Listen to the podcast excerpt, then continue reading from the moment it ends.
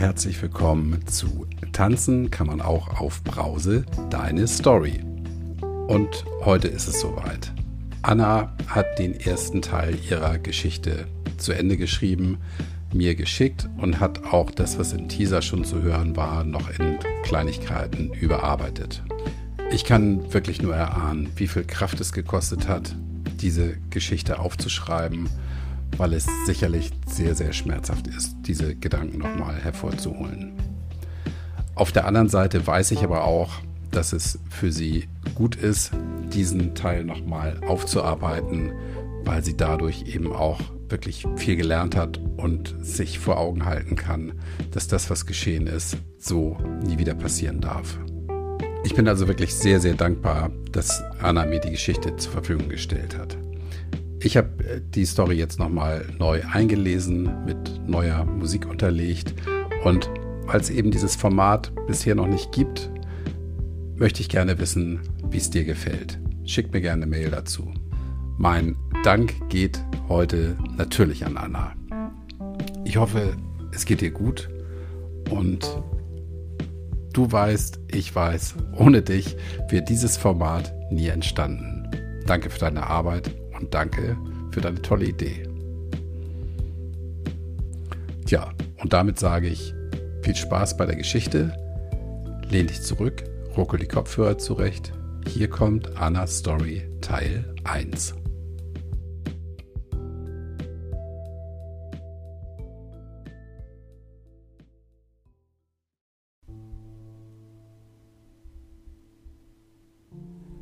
Ein Mittwochabend im Juni 2021.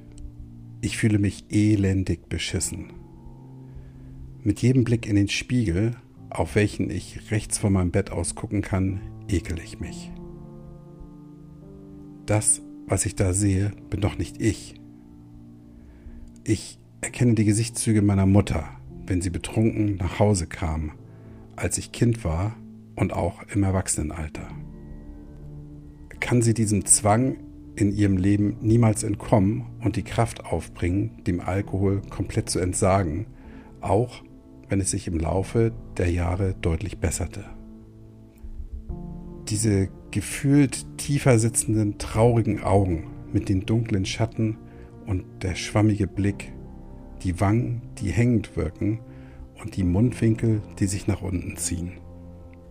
Meine Haut wirkt fahl und mein Gesicht ist schmerzverzerrt, da mir mein Körper richtig weh tut, auch wenn er sich gar nicht mehr wie meiner anfühlt. Schon lange nicht mehr. Gefühlt wie eine leblose Hülle, die trotzdem pflichtbewusst funktioniert. Hoffnungslosigkeit macht sich breit, jeden Tag ein bisschen mehr. Um mich herum liegen überall Krümel von Chips und Popcorn im Bett und auf dem Boden. Ich habe bereits seit drei Tagen nichts anderes gegessen.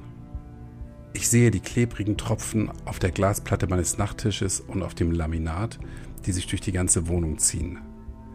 Verschütte ich auf meinem Wegen durch diese und auch im Bett liegend und trinkend doch ständig etwas, auch wenn ich nach meinem weiteren Vorrat in den Schrank neben mir greife. Die Flaschen haben sich in den letzten Tagen angesammelt, da ich sie nicht direkt entsorgt habe. Ich mache mir schon lange nicht mehr die Mühe, aus einem Bier, Wein oder Sektglas zu trinken. Wenngleich die benutzten Gläser hinter meinem langen Mantel im Schrank versteckt stehen und das schon seit vielen Tagen. Ich setze die schmierige Flasche an meine Lippen und lasse den Alkohol einfach meinen Hals runterlaufen. Teils beobachte ich mich dabei im Spiegel und verabscheue mich. Auch verurteile ich mich in diesem Moment für mein abstoßendes Handeln und frage mich, wie ich es nur so weit habe kommen lassen können. In den letzten drei Tagen habe ich täglich ca. drei Liter Bier, eine Flasche Sekt und eine Flasche Wein getrunken. Gestartet bin ich damit in den frühen Morgenstunden. Diese Mengen trank ich in den letzten Wochen häufiger, jedoch immer phasenweise. Einschließlich des Wochenendes trinke ich diesmal schon insgesamt sechs Tage und jeder Schluck tut mir mittlerweile höllisch weh. Mit jedem einzelnen zieht sich mein ganzer Hals zusammen, der stark gerötet ist und ich habe mehrere schmerzende Bläschen am oberen hinteren Gaumen. Ich muss würgen und empfinde einen starken Brechreiz. Und trotzdem höre ich nicht auf. Der Griff nach der Flasche hat sich verselbstständigt. Im Bereich des Brustkorbs brennt es und es fühlt sich an, als ob mein Körper sich wehrt, dieses Gift überhaupt noch aufzunehmen. Dennoch muss ich trinken. Ich weiß, das klingt paradox, doch ich habe das Gefühl, dass es ohne Alkohol viel schlimmer für ihn sein wird. Schreit er nämlich auch förmlich danach. Oder ist es meine Psyche, die mich unermüdlich auffordert, weiterzumachen? Ist sie die Kraft, die mich treibt, nicht nachlässt, unter höchstem Druck immer weiter und quälender? Bislang habe ich trinkend weiterhin funktioniert, doch ich spüre, dass diese Fassade bröckelt. Niemand um mich herum bekommt mit, was hier seit Tagen passiert und wie es sich seit vielen Monaten verschlimmert hat. Hat überhaupt jemand in meinem Umfeld wahrgenommen, was sich seit mehr als zehn Jahren abspielt? Ich erinnere mich, dass regelmäßige Vorfälle, in denen ich mich in unterschiedlichsten Ausprägungen und Szenarien daneben benommen habe, in der Vergangenheit zu Aufmerksamkeit und berechtigter Kritik geführt haben. Und dass ich vor fünf Jahren einen Hilferuf in meine kleine Welt geschrien habe, über den ich im Verlauf meiner Erzählung berichte. Es war nicht der erste, jedoch letzte, den ich tätigte. Wollten die mir nahestehenden Menschen mein Elend nicht sehen? Oder habe ich es nicht zugelassen, dass sie es überhaupt sehen können? Hätte ich mögliche Hilfe überhaupt angenommen, bin ich es doch im Leben gewohnt, alles mit mir allein auszumachen, zu bewerkstelligen, allein zu kämpfen.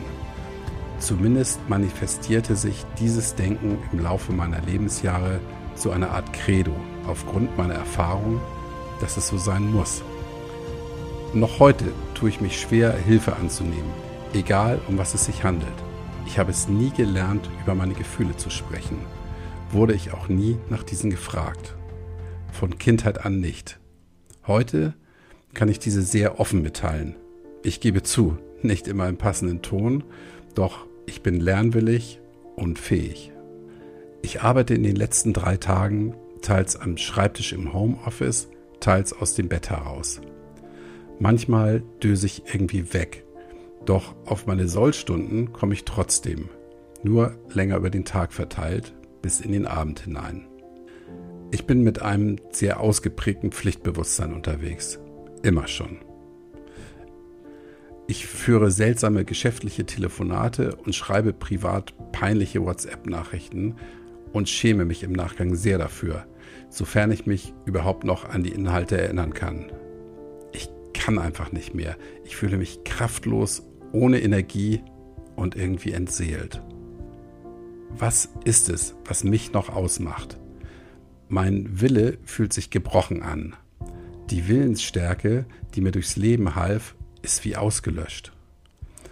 Ich flehe mich selbst an, das Ganze doch endlich zu beenden. Aufzuhören, mir selbst so zu schaden, mich zu vernichten und daran zu zerbrechen irgendwie schaffe ich es auch an diesem Nachmittag, meinen Verpflichtungen als Mutter gerecht zu werden und gehe am späten Abend betrunken ins Bett in der Hoffnung, dass es ab morgen endlich alles anders ist. Ihr lieben Zuhörer, mir ist es ein Anliegen, euch an meiner Geschichte teilhaben zu lassen und mit dieser Hoffnung, Zuversicht, Kraft und Mut zu spenden, dass sich der Weg des Nüchternseins bedingungslos lohnt. Doch kann diese Ehrlichkeit und Offenheit nur über den anonymen Weg ans Tageslicht gelangen, da meine Sorge zu groß ist, dadurch berufliche Nachteile bei einem möglichen Bekanntwerden zu erfahren. Ich bin Teil einer wunderbaren Gemeinschaft auf Facebook und sehe in dieser eine nachhaltige und kostbare Unterstützung auf meinem Weg. Ich habe Kai angeschrieben und ihn gefragt, ob er bereit ist, euch meine Geschichte in seinem Podcast vorzulesen und ich bin glücklich und dankbar, dass er zugestimmt hat. Auch wenn es für euch diesmal ganz anders ist. Da ihr kein Interview verfolgt, so hoffe ich doch, dass ihr dem Vorlesen gespannt lauschen könnt und ihr euch von meinen Worten angesprochen und motiviert fühlt, ein Leben in Freiheit zu leben.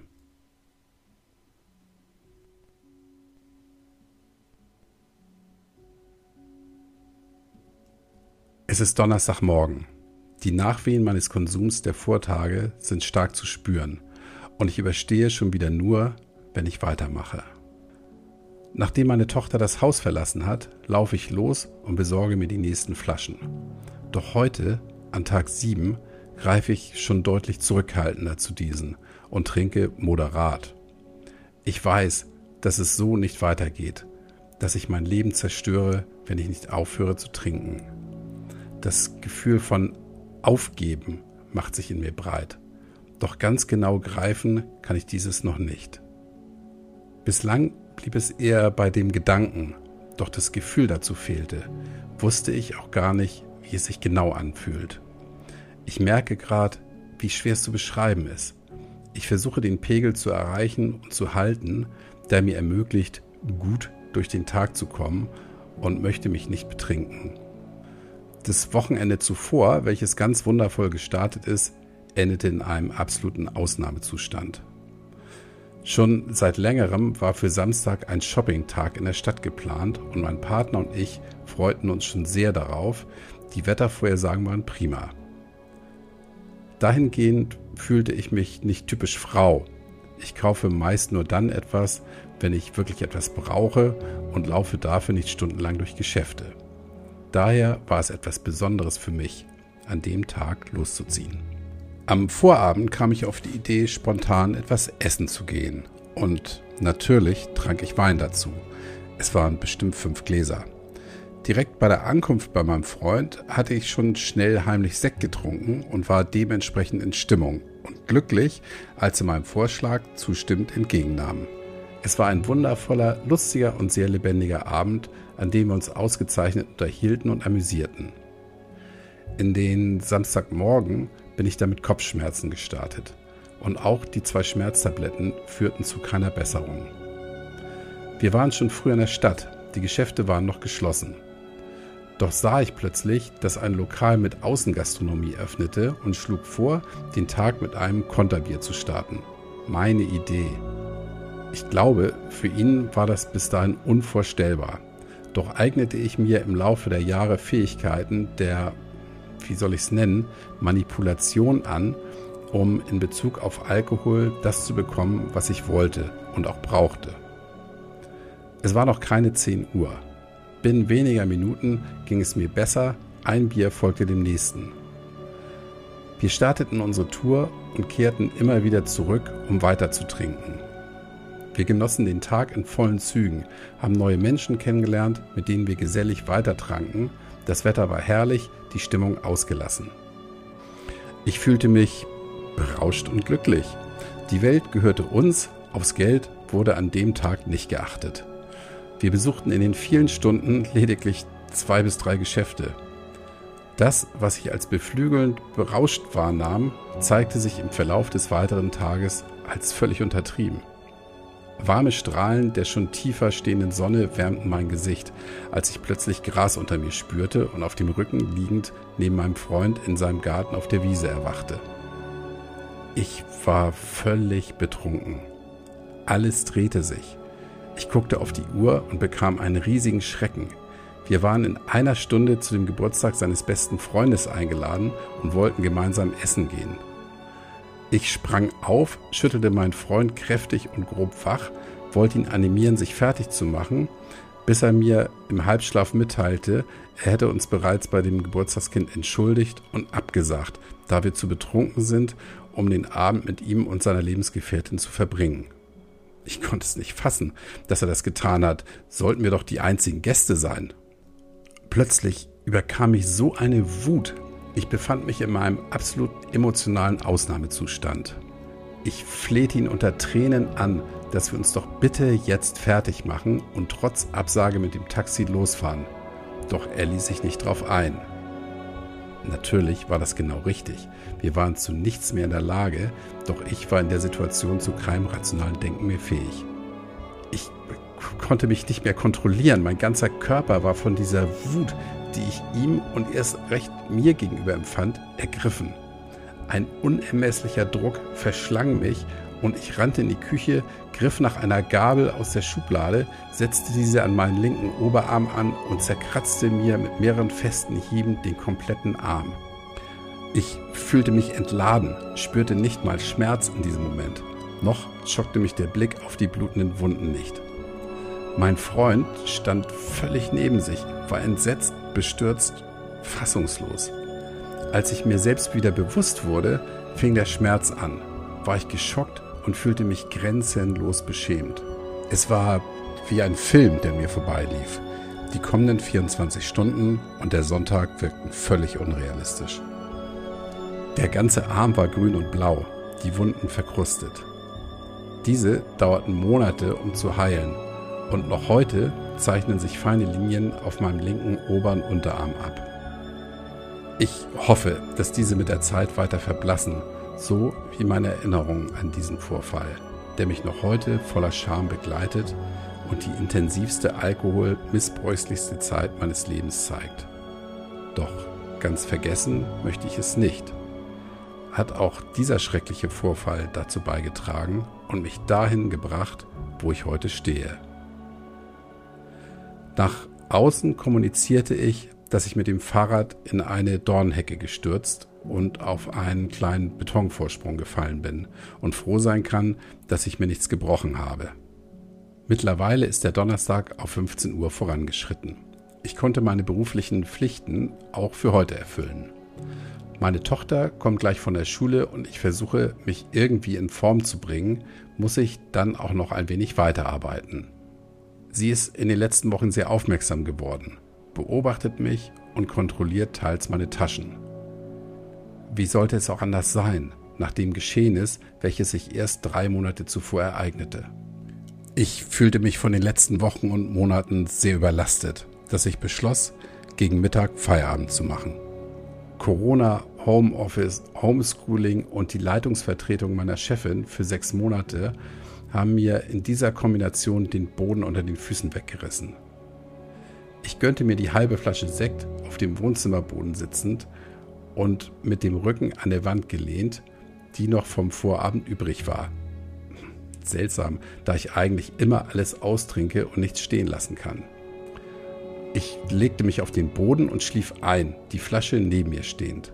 Meine Tochter öffnete die Wohnungstür, sah mich da liegen und hat so eine Angst bekommen, ich könnte bewusstlos sein, dass sie in ihrer Panik und unter Tränen ihren Papa anrief, der sofort kam und mir einen heftigen Anschiss verabreichte.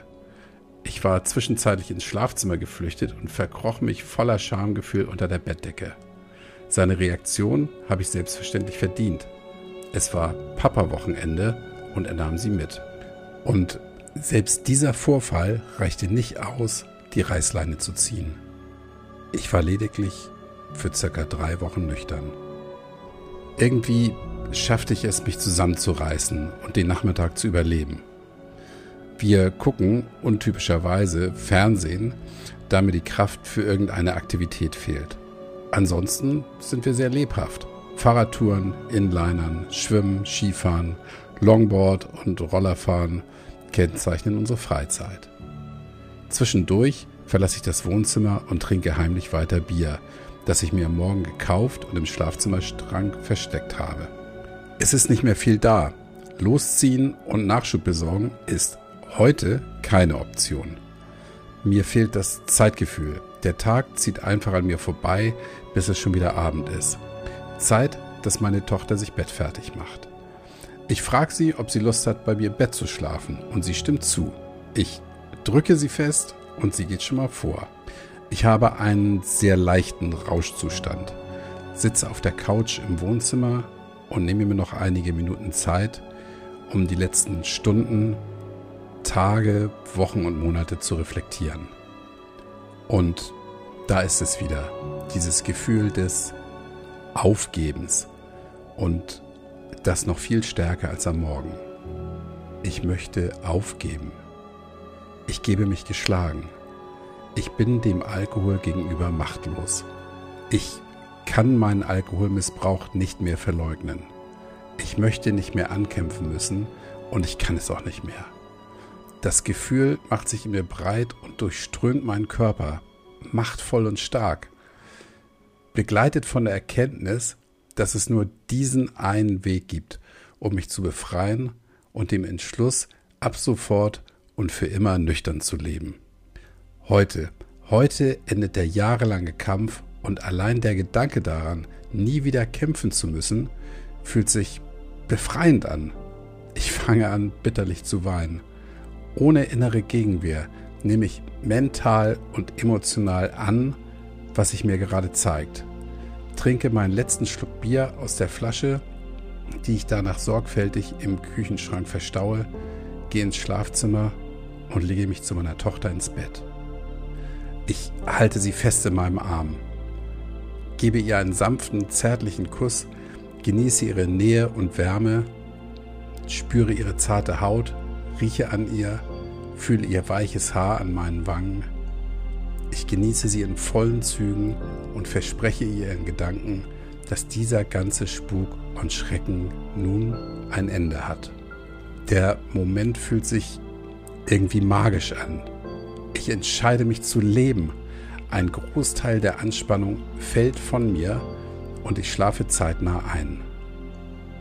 Und während ich diese Zeilen schreibe, muss ich schrecklich doll weinen. Überströmt mich immer wieder ein Gänsehautschauer. Es kommt mir vor, als ob ich das Leben eines ganz anderen Menschen beschreibe und bin erfüllt von Dankbarkeit, aus diesem Albtraum erwacht zu sein. Denn zu nichts anderem wurde es. Aus Spaß, Lust, Freude und Leichtigkeit heraus, in der Jugend geboren, entwickelte sich mein Trinkverhalten zu etwas Zerstörerischem.